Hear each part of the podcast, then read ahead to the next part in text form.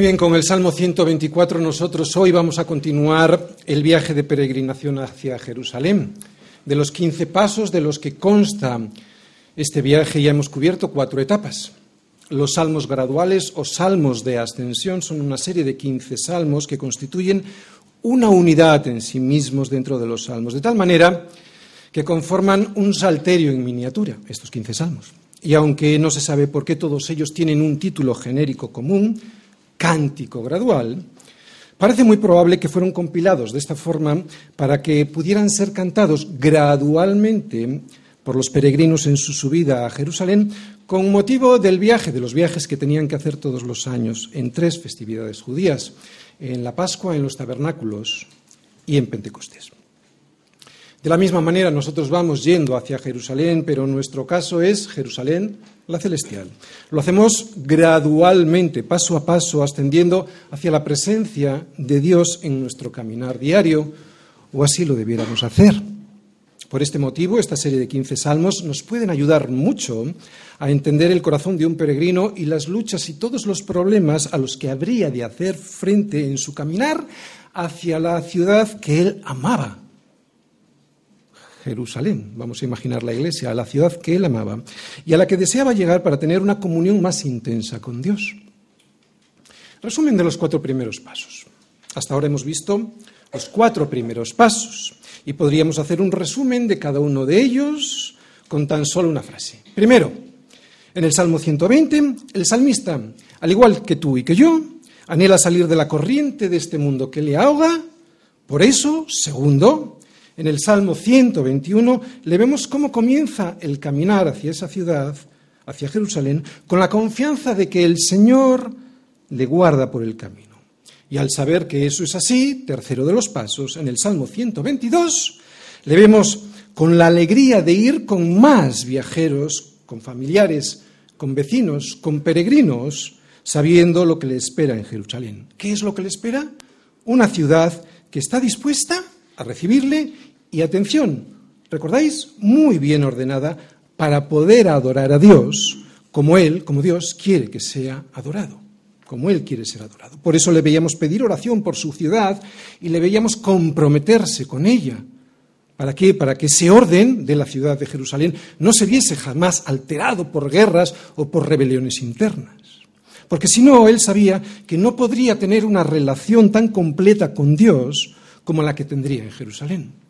Y el cuarto de los pasos, en el Salmo 123, lo que vimos es lo que hacía el salmista en cuanto llegaba a la presencia de Dios. Reconocer quién era él, el salmista, o sea, un siervo, un siervo que miraba a las manos de su Señor para esperar las indicaciones que él tenía a través de sus gestos.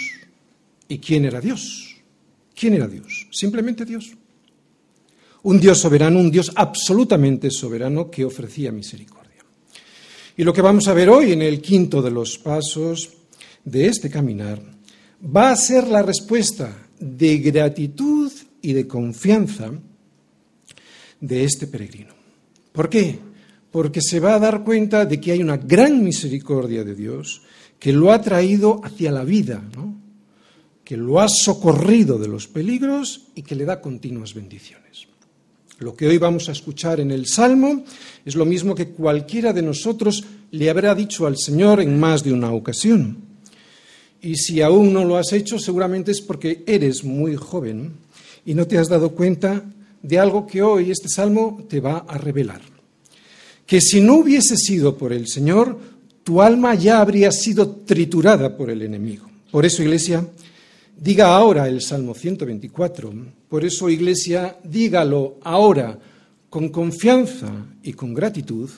Salmo 124, versículos del 1 al 8. Al no haber estado Yahvé por nosotros, diga ahora Israel. O sea, si Dios no hubiese estado con nosotros, diga ahora, Iglesia. Al no haber estado Yahvé por nosotros, ¿cuándo se levantaron contra nosotros los hombres? Vivos nos habrían tragado entonces, cuando se encendió su furor contra nosotros. Entonces nos habrían inundado las aguas, sobre nuestra alma hubiera pasado el torrente. Hubieran entonces pasado sobre nuestra alma las aguas impetuosas. Por tanto, bendito sea Yahvé, que no nos dio por presa a los dientes de ellos. Nuestra alma escapó cual ave del lazo de los cazadores. Se rompió el lazo y escapamos nosotros. Por tanto, nuestro socorro está en el nombre de Yahvé, que hizo el cielo y la tierra. Gracias por el socorro, por el que me diste ayer, por el que me darás mañana. Salmos 124. Este salmo es un salmo de gratitud y de confianza. Es un salmo que si alguien todavía no lo ha cantado hoy, como he dicho antes, es porque seguramente es muy joven. No creo que nadie lo cante por desagradecimiento, aunque es un salmo que hoy nos va a llamar la atención para que no nos despistemos. Si eres muy joven, de haberte dado cuenta de la gran misericordia que el Señor ha tenido contigo hasta el día de hoy, este salmo te va a avisar. Por eso, a partir de hoy, ya no hay excusa porque hoy te va a declarar el Señor a través de su palabra que si no hubiese sido por Él, vete a saber en dónde estaría y ya hace tiempo hoy tu alma. Este es un salmo de David. Y él, David, sí que se dio cuenta de la gran misericordia que el Señor tuvo con él en innumerables ocasiones. De ahí que este salmo comience, y es interesante cómo comienza, con agradecimiento y termina con confianza.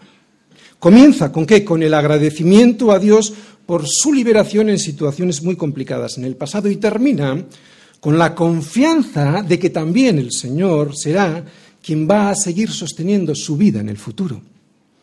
Comienza pues con agradecimiento y termina con confianza. Por lo tanto, es un salmo que reconoce que es Dios y no él, o sea, David, quien sostiene su vida. Vuelvo a repetirlo, confianza agradecimiento y en el fondo, en el fondo del salmo, subyace todo el rato la soberanía de Dios. Y para componerlo, David seguramente podría haber pensado en muchísimas ocasiones de su vida en las que él fue milagrosamente liberado por el Señor. Podrían ser tres ocasiones. La primera, por ejemplo, cuando luchó contra el gigante Goliat. Fue el Señor quien libró, fue el Señor quien fue el Señor quien libró a su pueblo del gigante de los filisteos. Hombres, los filisteos, que en su furor habrían tragado vivos a David y al pueblo de Israel si el Señor no hubiese estado con ellos. Esto es lo que dice el Salmo. Fijaros lo que le dice David a Saúl antes de enfrentarse al gigante. El Señor, que me ha librado de las garras del león y de las garras del oso, él, él, no yo, él también me librará de la mano de este filisteo. Y después, prácticamente, hablando de la soberanía de Dios, también se lo dice a Goliat. Dice, este Goliat que se reía de él porque le veía tan, ¿no? tan poca cosa, sin posibilidades de ganar. Fijaros lo que dice a él y a toda la congregación. Sabrá toda esta congregación que el Señor no salva con espada y con lanza. Por, y quiero que tengas presente esto, porque del Señor es la batalla. Y Él, el Señor os entregará en nuestras manos. Otra ocasión, pues otra de esas ocasiones cuando más adelante fue perseguido por el rey Saúl, ¿no? Hubo momentos en los que si eh, eh, David no hubiese estado em, protegido por la poderosa mano de Dios, hubiera sucumbido ante el rey Saúl, ante el cazador Saúl, que le iba cazando como una presa. Y tercera, en aquella ocasión que todos conocemos, en la que su propio hijo Absalón se levantó contra su padre para intentar arrebatarle el trono. Bien, cuando David se dio cuenta de que Absalón, su hijo, tenía todo preparado para entrar en Jerusalén, tuvo que escapar con unos pocos hombres fieles. Pero Dios usó a un consejero amigo de David, a Usaí, para confundir el consejo de Absalón. Cuando ya Absalón estaba en Jerusalén, llamó a unos consejeros, a Itofel y a Usaí. Absalón y todos los de Israel, después de los consejos que le dieron por una parte a Itofel y por otra parte Usaí, Absalón y todos los de Israel dijeron, el consejo de Usaí, Arquita, es mejor que el consejo de Aitofel, cuando no era así cuando era muchísimo mejor el consejo de Aitofel, ¿no? Porque él había dicho que había que matar en ese momento a David y sin embargo Usai decía vamos a esperar a que descanse. ¿Por qué? Pues lo dice segundo de Samuel, 17:14, porque el Señor, el Señor había ordenado que el acertado consejo de Aitofel se frustrara para que el Señor hiciese venir el mal sobre Absalón. El Señor siempre protegiendo a su pueblo. ¿Quién gana las batallas? ¿Quién es a, aquel que David reconoce como el que vence y triunfa? ¿Quién es el que frustra el consejo del malo para que sus hijos no perezcan en las garras de este mundo? Es lo que este salmo nos va a intentar mostrar. Si no hubiese sido por el poder de Dios sustentando nuestras vidas, ¿cuántas veces no hubiésemos sido atrapados por el fango de nuestras malas decisiones? ¿Cuántas veces hundidos en las olas de nuestro orgullo suicida? ¿Cuántas veces muertos por los dientes de las ideas equivocadas de este mundo? ¿Cuántas veces ahorcados en la soga que el enemigo siempre está dispuesto, preparada esa soga, ¿para qué? Para hacernos suyos, para pillarnos, para no dejarnos escapar. Por eso, si no hubiese sido por nuestro Señor, ¿dónde estaríamos ahora? Defendiendo qué barbaridad o justificando ¿Qué filosofía o idea engañosa que este mundo defiende hoy, pero que atacará mañana? Por eso diga ahora Israel, ¿dónde estaría hoy nuestra alma si no atrapada y siguiendo la corriente de este mundo conforme al príncipe de la potestad del aire? O sea, el espíritu que opera en los hijos de desobediencia, si no hubiese sido por el Señor que nos cuidó, ¿sí o no? Bien, las cuatro imágenes que se ven en este salmo, un terremoto, algo así como que la tierra se traga a los hombres, un terremoto que traga a las personas, una inundación que te ahoga, bestias feroces que te hincan los dientes para no dejarte escapar, en cuanto te hincan los dientes no te dejan escapar, y las trampas que los cazadores ponen eh, a las aves para atraparlas vivas, son imágenes que nos ilustran muy bien de las angustias de la vida no de cualquier problema, sino de las verdaderas angustias que aparecen en ocasiones en nuestra vida. Y aunque puede aplicarse a los problemas dolorosos que, como digo, a veces se presentan en la vida, que son angustiosos en gran manera, en realidad lo que nos quiere decir el Señor a través de este salmo, sobre todo, yo creo, estoy seguro, que va mucho más lejos, porque hay problemas que hacen daño, mucho más daño a nuestra alma a nuestro cuerpo. Estos problemas, si no estamos bien unidos y afianzados en el Señor, atrapan nuestra alma y no la dejan vivir. Son, atención, pajaritos. Los problemas espirituales, pajaritos, sí. Los problemas, sí, pajaritos. Nuestra alma somos como pajaritos, despistados. Son los problemas espirituales que nos pueden llegar, llevar lejos de Dios. Esas trampas que a veces nos pone el cazador. Vamos a 2 de Corintios, capítulo 1, versículos del 9 al 10. Porque Pablo mismo, al explicar a los corintios la experiencia sobre un gravísimo problema que tuvo en Asia, menciona que fue Dios quien le libró de una muerte segura. Pero lo interesante es oír cómo lo relata, porque dice que ese gravísimo problema, que no sabemos cuál es, fue para él una victoria, porque eso o sea, ese problema que le llevó casi hasta la muerte fue lo que hizo que abandonara Pablo, que abandonara la confianza en sí mismo, la pusiera solo en Dios y el resultado de eso fue todavía una confianza mayor en el Señor al saber que en el futuro Él, el Señor, lo volvería a hacer, o sea que le volvería a cuidar. Pablo le dice a los corintios, Tuvimos en nosotros mismos sentencia de muerte. Y aquí viene lo interesante, ahora viene el por qué permitió el Señor esta terrible experiencia de Pablo. Vuelvo a repetir. Tuvimos en nosotros mismos sentencia de muerte. ¿Para qué? Dios hace las cosas con un propósito. Vamos a ver el para qué. Para que no ¿Para qué son los problemas? Para que no confiásemos en nosotros mismos, sino en Dios que resucita a los, muertos, el cual nos libró y nos libra, y en quien esperamos que aún nos librará de tan gran muerte. Como digo, no sabemos los problemas a los que se enfrentó Pablo en Asia, pero sin duda fueron tan graves que ya nada le hacía confiar que él pudiera salir con vida. Pablo no murió, pero nos habla y nos dice que es como si lo hubiese hecho.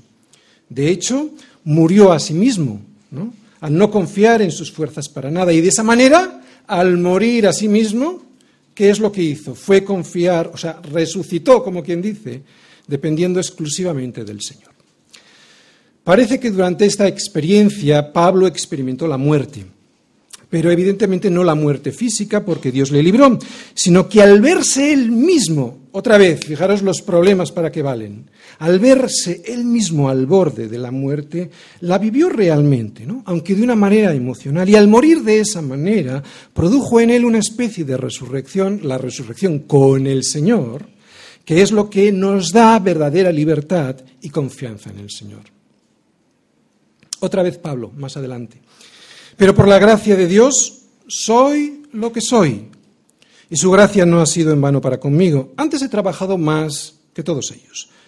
Pero no yo, sino la gracia de Dios conmigo. Cuando Pablo repasa su vida, siempre vemos que lo único que él ve es que, aunque se ha esforzado mucho, solo ha sido la gracia de Dios operando en él quien le ha hecho ser lo que es. Lo que es. Y es curiosa esta, esta expresión porque Pablo dice lo que soy, no dice quién soy. Y este deshacer su personalidad implica que Pablo sabía lo que realmente él era. Lo que soy es un instrumento de Dios para que su gloria se pueda manifestar al mundo. Pues algo similar a estas vivencias de Pablo nos va a enseñar este salmo de hoy. Que si no fuese por la gracia de Dios operando en mi vida y que me ayudó ayer, no estaría hoy donde estoy, vivo.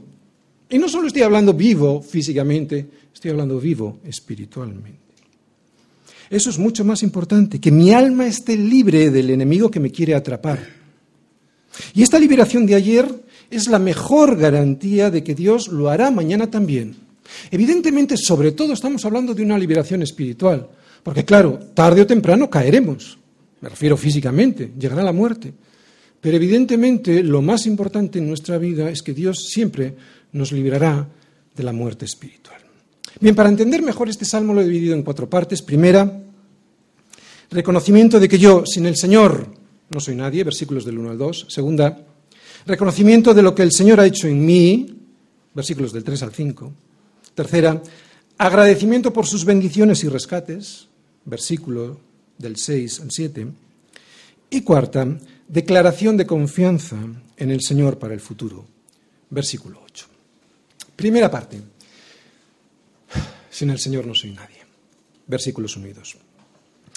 Al no haber estado llave por nosotros, Diga ahora Israel, a no haber estado llave por nosotros cuando se levantaron contra nosotros los hombres. Bien, sin el Señor no soy nadie. Sin el Señor ni tú ni yo somos nadie.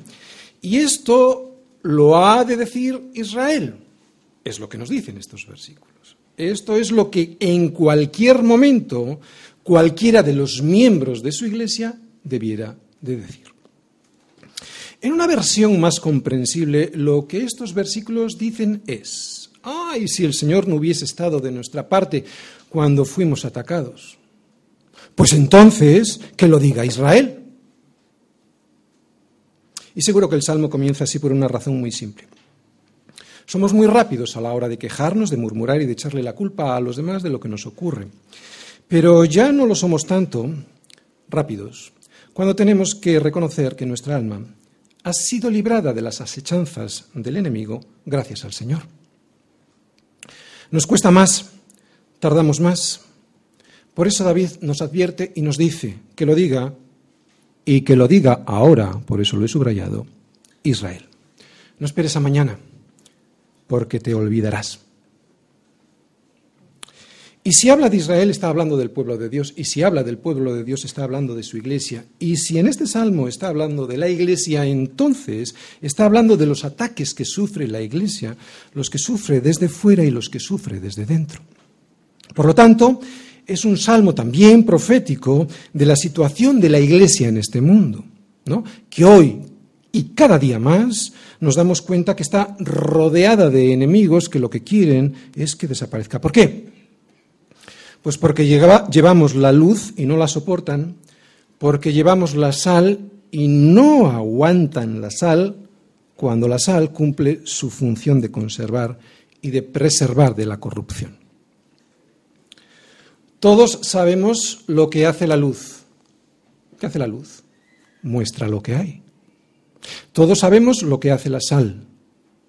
Bueno, hoy menos, porque las mm, amas de casa ya tienen frigorífico, pero antes la sal servía para conservar, conservar, los alimentos de la putrefacción. Todos sabemos, pues, lo que hace la sal, conservar, de la podredumbre. La luz muestra lo que somos, por eso no quieren a la iglesia. La sal preserva a la carne de la corrupción, por eso no quieren que la palabra de Dios les llegue para poder seguir pudriéndose. Pero a pesar de la persecución a la que estamos sometidos, nuestra misión sigue siendo la misma, es llevar la luz y ser la sal. Luz y sal en este mundo que no ve por dónde anda y que también se descompone día a día. No nos quieren, pero nosotros sí. Por eso les llevamos la luz y la sal. Si no hubiese estado el Señor con nosotros, si no hubiese estado el Señor con nosotros, Dos veces lo dice. ¿Tendrá algún sentido, alguna explicación esta doble repetición? Martín Lutero decía que sí, y lo argumentaba diciendo que cuando pasamos por problemas graves y estos se solucionan, al final pensamos que la cosa no era para tanto. Y este es parte del engaño de Satanás. Minimizar la gracia de Dios en tu vida.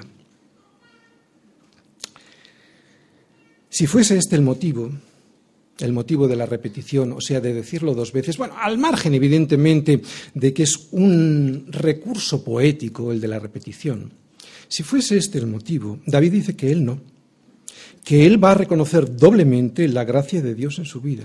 Él, David, va a decir en el Salmo y al principio, al principio del Salmo, y esto tiene su importancia, no lo deja para el final, lo va a decir al principio, que si no hubiese estado con el Señor, el Señor con nosotros, segunda vez, si no hubiese estado el Señor con nosotros, vete a saber dónde estaríamos nosotros ahora.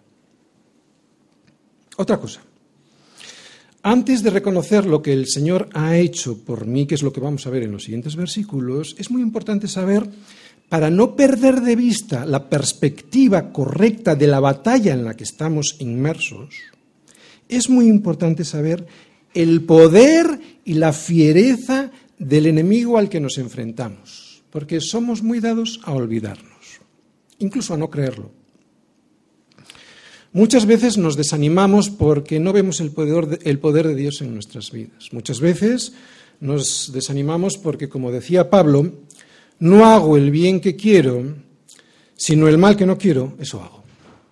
Bien, pues en primer lugar, he de decirte que si percibes esto mismo que nos dice Pablo, vas por buen camino. ¿Por qué? Porque hay mucha gente que no ve lo que Pablo veía en su vida. ¡Qué peligro! Y esto, no ver lo que Pablo veía en su vida, o sea, que el pecado moraba en él, es un gran peligro. Porque el poder al que nos enfrentamos es muy grande. Jesús mismo se lo advirtió a Pedro cuando le dijo que había orado por él, el Señor mismo orando por esta situación. Simón, Simón, y aquí Satanás os ha pedido para zarandearos como a trigo, pero yo he rogado por ti para que tu fe no falte. Pues bien, el poder del diablo nos arrasaría si el Señor no hubiese estado con nosotros, si el Señor no hubiese orado por nosotros. Por eso, todo cambia cuando llega el Señor. Versículos del 3 al 5. Segunda parte, reconocimiento de lo que Él ha hecho en mí. Vivos nos habrían tragado entonces cuando se encendió su furor contra nosotros. Entonces nos habrían inundado las aguas. Sobre nuestra alma hubiera pasado el torrente. Hubieran entonces pasado sobre nuestra alma las aguas impetuosas.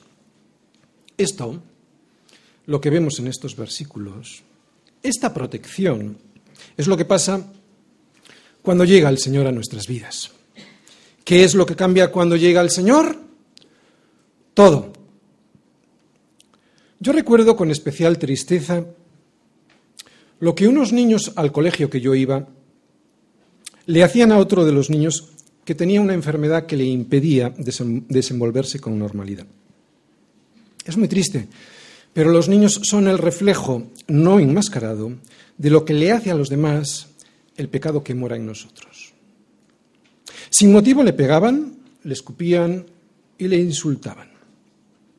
Para alguien sensible como yo resultaba inaceptable y muy duro ver día tras día ese escarnio, ese furor, esos corazones podridos haciéndole todo eso a ese chico indefenso. Pero, y esta es una palabra que luego vamos a ver en Efesios 2.2, pero todo cambia cuando llega el gran momento. Casi siempre llegaba ese gran momento en el patio del colegio. A este chico le hacían todo eso. ¿Hasta qué? Hasta que llegábamos al patio del colegio, porque era en el patio del colegio donde aparecía alguien que lo cambiaba todo. Quien aparecía entonces era su hermano mayor. Ay, entonces. Entonces todos esos corazones enfermos huían como las ratas cuando ven la luz. Pasa lo mismo con nuestro Señor. Él es Jesús, Él es nuestro hermano mayor. Si Él pagó con su vida por nuestro rescate, ¿cómo no lo va a hacer día a día por nuestra alma en los momentos más difíciles? Pero atención, porque los momentos difíciles tienen su sentido y vienen. Y lo vemos por toda la Biblia. Los momentos difíciles vienen porque, como hemos oído por boca de Jesús y también de Pablo, necesitamos fortalecer nuestra fe para que la gloria toda se la lleve el Señor. Lo que leemos en nuestros versículos del 3 al 5 es lo que le haría el diablo a nuestra alma si el Señor no estuviese con nosotros. Es lo que le hace al alma de aquel que no está con el Señor, aunque ellos no se dan cuenta. Con repasar lo que el diablo le hizo a Job, en cuanto el Señor le dio permiso, en cuanto el Señor le dio permiso y solo en cuanto el Señor le dio permiso para tocar su cuerpo, su hacienda, sus hijos y hasta poner en contra a su mujer y sus amigos, con repasar lo que el diablo le hizo a Job, nos daremos cuenta de cuál es su poder. Por eso no subestimes el poder del que desea tu alma para llevarla a la destrucción. Y estate atento. Cuando escuchamos a Pablo hablar en Efesios 2.2 de la corriente de este mundo, nos podemos imaginar un flujo de agua como el de un torrente o un río que te arrastra. Con tal fuerza, no sé si te ha pasado, con tal fuerza que es inútil que luches contra corriente. Si no te saca alguien de fuera, no tienes salvación. Ante tal violencia, ante esa corriente, la del mundo, que nos arrastra, ¿quién sino el Señor nos puede ayudar a salir? En tus fuerzas no puedes. Esto lo sabe cualquiera que ha sido arrastrado por la corriente de unas olas del mar o por el torrente de un río caudaloso. Es angustioso. Es angustioso estar en esa situación. No puedes salir por tus propias fuerzas por mucho que nades. Muchos jóvenes han perdido su vida en el mar y en el río. ¿Sabéis por qué? Porque han subestimado el poder de esas olas y de esa corriente. Pues al igual así con nosotros espiritualmente, por eso el Señor nos avisa. Pero, este pero lo cambia todo, ¿verdad? Si Dios es por nosotros, ¿quién contra nosotros? Es porque Dios está de nuestra parte, y estoy hablando de ti y de mí como iglesia, es porque Dios está de nuestra parte por lo que no somos devorados por los malos. Te aseguro que, sobre todo hoy, el odio al Señor y a su palabra está muy encendido contra nosotros. Y si hemos sobrevivido, y estoy hablando como iglesia, es porque el Señor ha estado en todo momento de nuestro lado, como lo estuvo el hermano mayor de aquel chico del colegio. Y recuerda que lo peor que nos puede pasar no es que alguien nos haga un daño físico. No temáis a los que matan el cuerpo, mas al alma no pueden matar. Temed más bien a aquel que puede destruir el alma y el cuerpo en el infierno. Y si Jesús dice que el cuerpo puede ir al infierno, significa que no solo hay un futuro eterno para el alma, sino que también lo hay para el cuerpo. Por lo tanto, vivir pendientes exclusivamente en este mundo de lo que nos va a pasar en nuestro cuerpo, ¿no? como hace la mayoría de la gente, o sea, viviendo para el cuerpo, sin atender al alma y su salvación, es un gran error. Es un gran error, por eso estamos agradecidos nosotros al Señor, porque nos hemos dado cuenta de esa liberación. Porque fue Él quien ha resucitado nuestra alma de los dientes del enemigo, nos rescató, recordad, en cuanto una presa atrapa con los dientes aquí, la manera de salir. ¿Has visto alguna gacela que pueda salir después de ser atrapada por los dientes? No.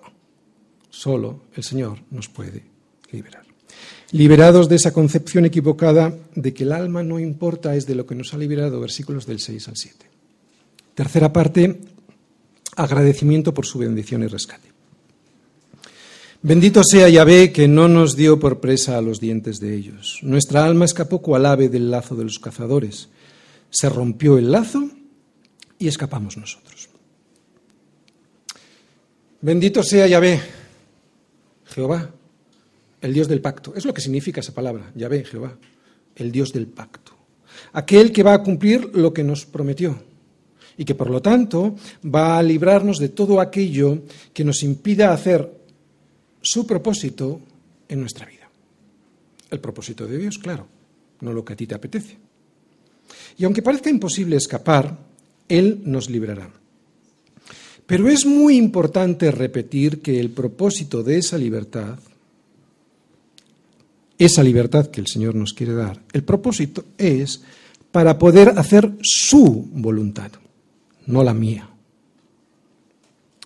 Cuando uno ve a la gente atrapada en esta concepción materialista de la vida, ¿no? sin propósito y sin esperanza, es cuando uno se da cuenta y dice, bendito sea Dios, que no nos dio por presa a los dientes de ellos. Y si no lo has hecho, hoy es el día en que te debes de dar cuenta para que digas este versículo, bendito sea Dios que no nos dio por presa a los dientes de ellos, porque realmente es imposible salir de ahí por nuestros propios medios.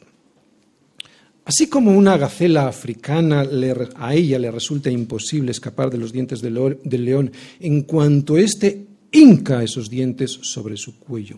Así como un pajarillo o a un pajarillo le resulta imposible salir de la trampa que le ha puesto el cazador, así también a nosotros nos hubiese sido imposible escapar de ciertos vicios, costumbres, egoísmos, sistema de vida y de valores en los que antes vivíamos, corriente en la que ahora seguiríamos viviendo y justificándonos. Y es que es imposible salir de ahí. Por eso ves constantemente justificaciones. Por eso cuando tú te, des cuenta de dónde estás, bendito sea el Señor. ¿no? David compara su alma con un pajarito. Un pajarito es débil y cae con facilidad en las trampas. Y esto, lo que significa en tu alma, es que te va a ser muy fácil caer en las trampas que el enemigo te va a poner. ¿Estás entendiendo? Muy fácil. Muchas de ellas ni te darás cuenta que son trampas, como les pasa a los pajaritos. En muchas ocasiones, al ver el soñuelo dirás, ¡ah! Es una puerta abierta del Señor. Y vas. Caerás como un pajarito en su trampa. Cuidado. El dinero, el poder, la fama, la belleza, la apariencia física, la apariencia de santidad, la sabiduría, la soberbia, incluso el ministerio, si no has sido llamado a él, pueden ser lazos en los cuales tu alma caiga y del cual te sea imposible salir si es que Dios no rompe el lazo. Aún así, estate atento para no caer. Así que el lazo puede significar muchas cosas Y lo que me enseña David en este salmo es que escapamos no por, no, no por nuestra astucia, por nuestro poder o habilidad, somos pajaritos, sino que escapamos únicamente por la gracia de Dios y su poder. Eso es lo que me muestra este salmo.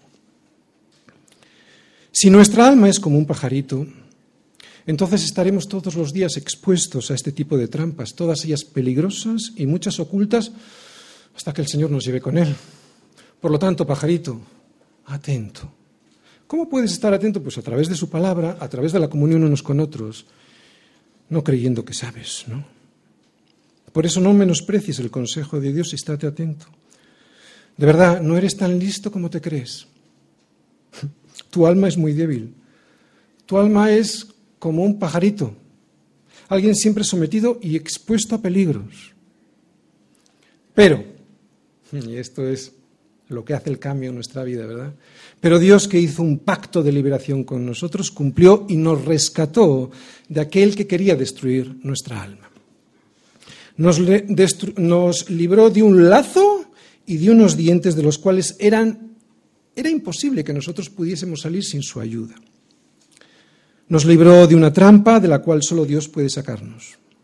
Por eso le bendecimos, o sea, bendecimos todas las cosas que Él nos da y de las que nos libra. Él hizo un pacto con nosotros, Él nos llamó para que cumpliésemos su propósito en nuestra vida. Lo vuelvo a repetir, su propósito. Es muy importante esto porque debemos saber a través de la, de la, palabra cuál es su propósito para nuestra vida, porque no nos ha llamado ni libertado para que hagamos lo que nos da la gana, con una cubierta de piedad. Nos ha, nos ha librado para que, pudiera, para que podamos cumplir su propósito en nuestra vida. No nos llamó porque seamos valiosos. Somos valiosos porque Él nos llamó. Por eso nos cuida, porque nos ama. No por ser vosotros más que todos los pueblos os ha querido el Señor y os ha escogido. Pues vosotros erais el más insignificante de todos los pueblos, sino por cuanto el Señor os amó. Por eso podemos bendecirle. Como decía al principio, si no hubiese sido por nuestro Dios, ¿dónde estaríamos ahora? ¿Puedes cantar esto? Si no hubiese sido por nuestro Dios defendiendo qué barbaridad o justificando qué filosofía o idea engañosa que este mundo defiende hoy, pero que seguro atacará mañana. Por eso diga ahora a Israel y dígalo ahora bendiciéndole. ¿Dónde estaría hoy nuestra alma si no hubiese sido por el Señor que nos cuidó?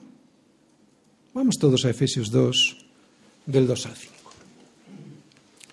¿Dónde estaría hoy nuestra alma si no hubiese sido por el Señor que nos cuidó? Pues Pablo nos lo revela en Efesios 2, del 2 al 5. Atrapada, así dice Pablo siguiendo la corriente de este mundo, conforme al príncipe de la potestad del aire, al espíritu que ahora opera en los hijos de, desobediencia, entre los cuales también todos nosotros vivimos en otro tiempo, en los deseos de nuestra carne, haciendo la voluntad de la carne y de los pensamientos, y éramos por naturaleza hijos de ira, lo mismo que los demás. Y lo que sigue diciendo Pablo, quiero que sigas ahí en Efesios 2, lo que sigue diciendo Pablo a los Efesios es impresionante.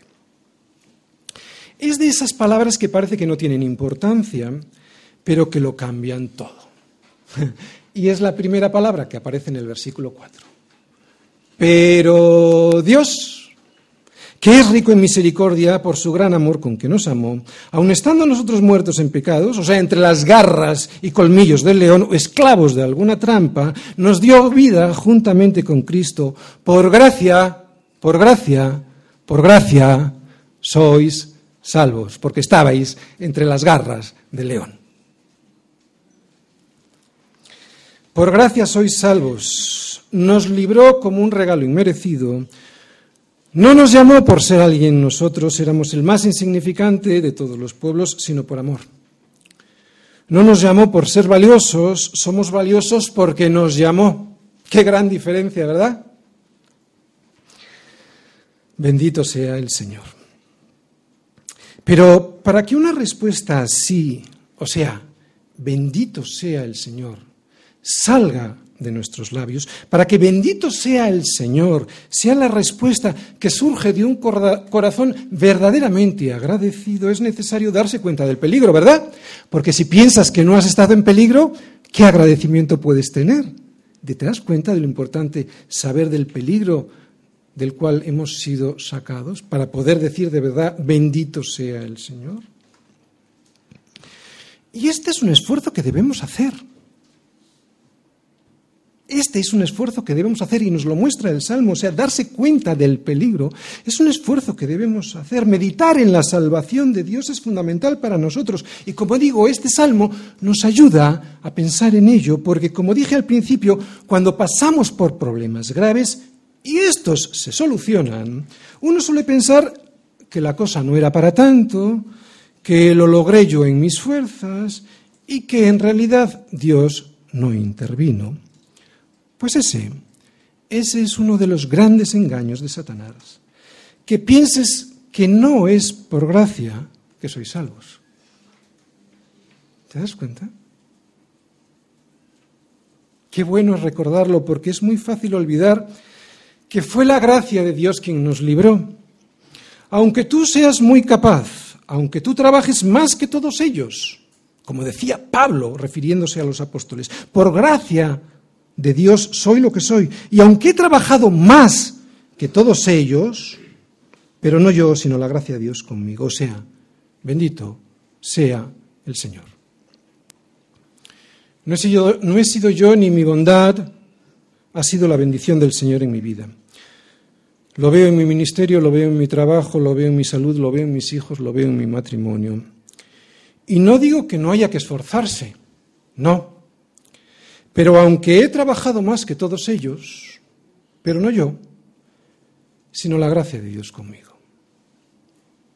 Solo cuando uno es consciente de que ha sido la gracia de Dios y no nosotros la que nos libró, y nos ha dado todo lo que tenemos y somos, es cuando comienza a haber una verdadera alabanza en nuestros labios y agradecimiento en nuestro corazón. Nunca te olvides de decir que ha sido la bondad de Dios. Nunca te olvides de decir, bendito sea el Señor. Y otra cosa que he subrayado, lo que acabamos de ver ahí ahora. Si os fijáis en lo que he subrayado, Él no solo nos libró de un lazo, Él rompió ese lazo. Jesucristo en el Salmo, pues rompiendo el lazo de la muerte, a la que el enemigo nos tenía agarrados. El Señor Jesús vino personalmente para ponerse, para ponerse en el lugar del lazo del cazador. Por eso, con su muerte, Él pagó nuestro error de meternos en donde no debíamos. Pero con su resurrección rompió el lazo que nos aprisionaba y nos llevaba como pajaritos vivos hacia la muerte.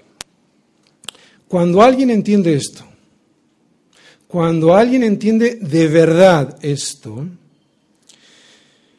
cuando alguien entiende qué es lo que hizo Cristo por él, en la cruz, sabe que su vida, que antes estaba aprisionada pero que ahora es libertada, sabe que tiene que bendecirle al Señor. Por eso es necesario entender el peligro del cual fuimos liberados. Por eso este salmo termina con una frase de esperanza, versículo 8. Cuarta parte, confianza en el Señor para el futuro. Se rompió el lazo y escapamos. Por tanto, versículo 8, nuestro socorro está en el nombre de Yahvé que hizo el cielo y la tierra. ¿Dónde está el socorro? En el nombre de Yahvé. Yahvé, Jehová, es el Dios del pacto, eso es lo que significa, ¿no? Sí. Por lo tanto, el Dios del pacto, un Dios que es verdad, no es mentira, va a cumplir ese pacto. En el nombre de Yahvé podemos tener confianza. No es hombre para ser mentiroso. ¿Entendéis lo que quiero decir con Yahvé, el Dios del pacto?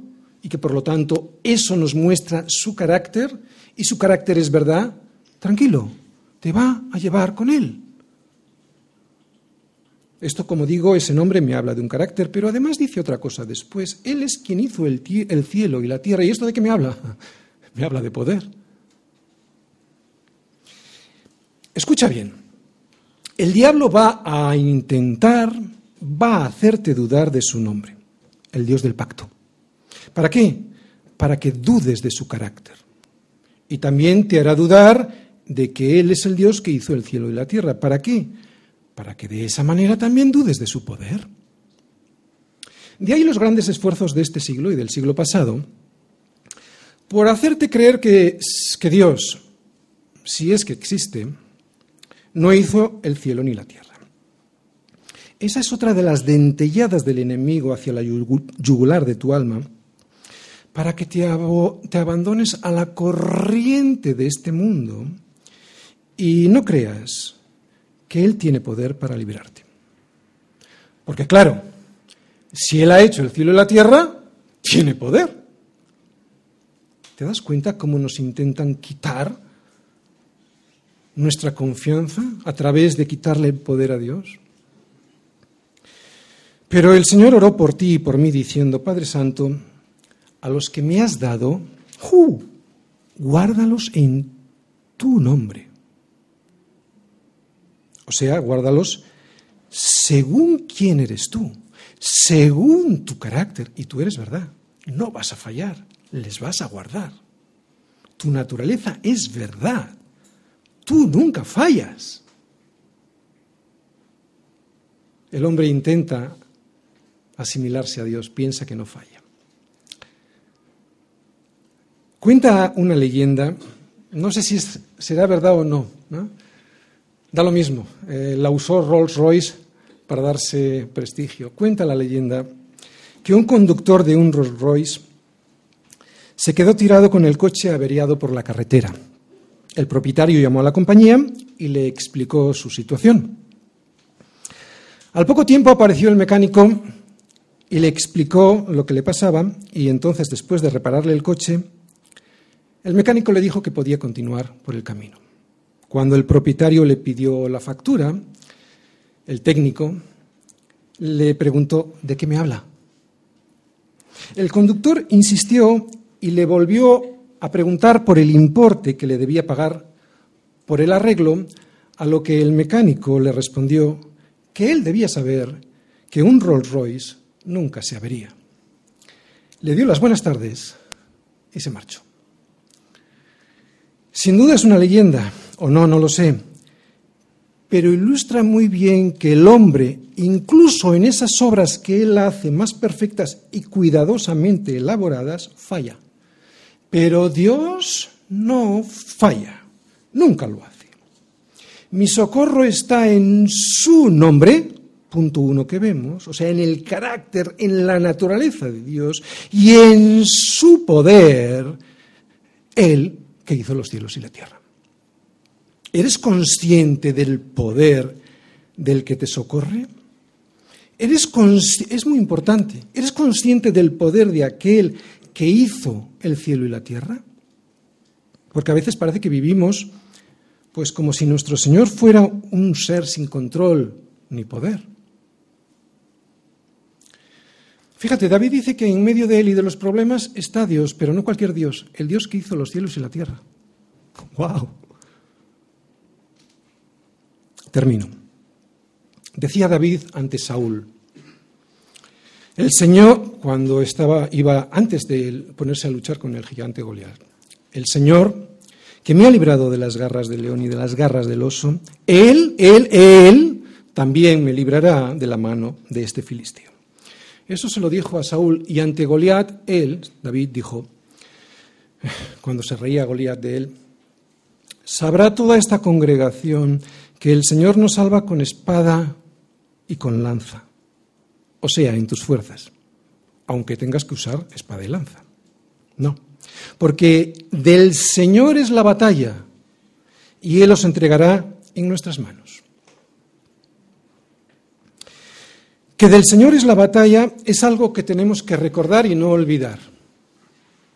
No con, ello, no, no con ello digo que no trabajes más que los demás, como decía Pablo, no. Lo que digo es que es Él quien va a ganar.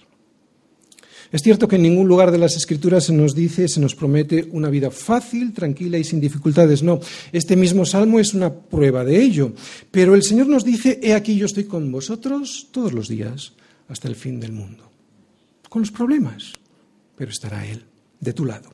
Y lo hará porque si Él no está de nuestro lado, en esos momentos en que nuestra vida está con problemas, caeríamos irremediablemente en la desesperación y en la muerte. Y estoy hablando de la muerte espiritual. No siempre nos quitará los problemas. Lo que hará siempre será que su gracia nos baste. Y es que en la mayoría de las ocasiones va a ser a través de las pruebas como el Señor consiga de nosotros el oro afinado de nuestra fe a través de la prueba. Es duro, lo sé, pero es así. Es la forma que Él ha decidido y Él es sabio. Y cuanto más tiempo llevas en el Señor te das cuenta que no había otra forma para nosotros. Él lo ha decidido, Él es sabio, para hacernos más como Él, para hacernos semejantes a Cristo, para ir formando el carácter de su Hijo en nosotros. Las pruebas, si es que está el Señor a tu lado, jamás te destruirán. Y me estoy refiriendo espiritualmente. Al contrario, te harán más fuerte, te harán más como Cristo. Más aún, al despegarte de las cosas de este mundo, ¿qué es lo que hacen las pruebas? ¿Qué es lo que hacen las pruebas en tu vida?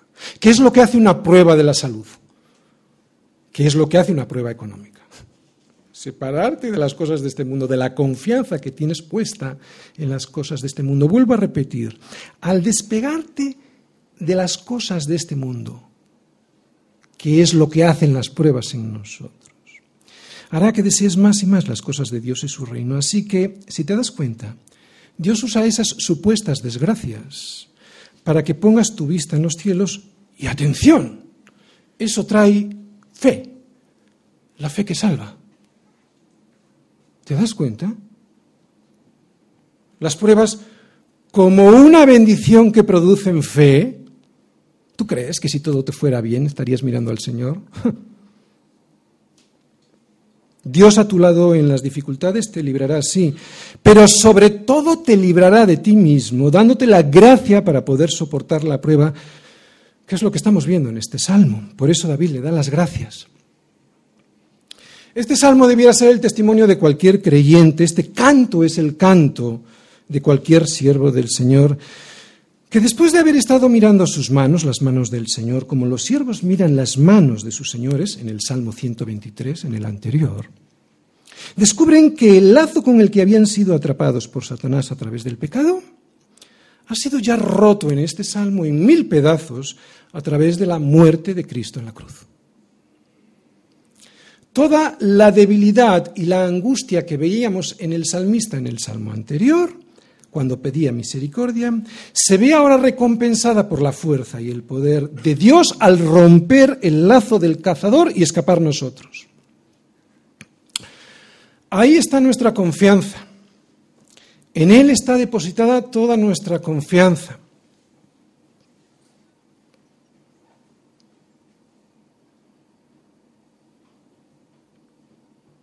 Dios mío,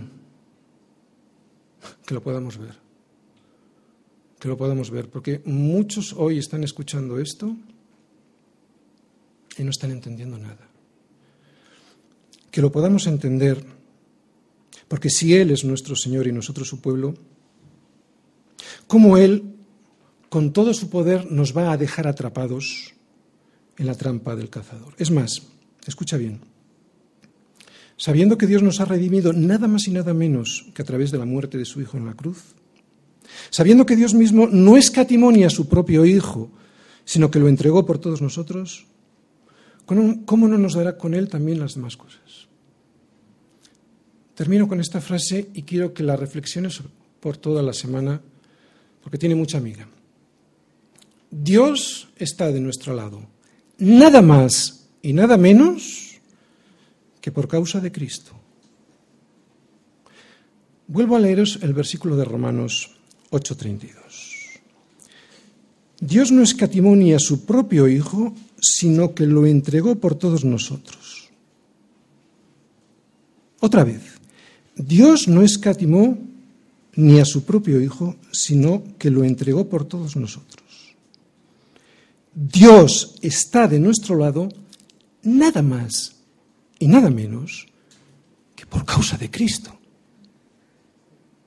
¿Cómo no nos va a librar? Amén.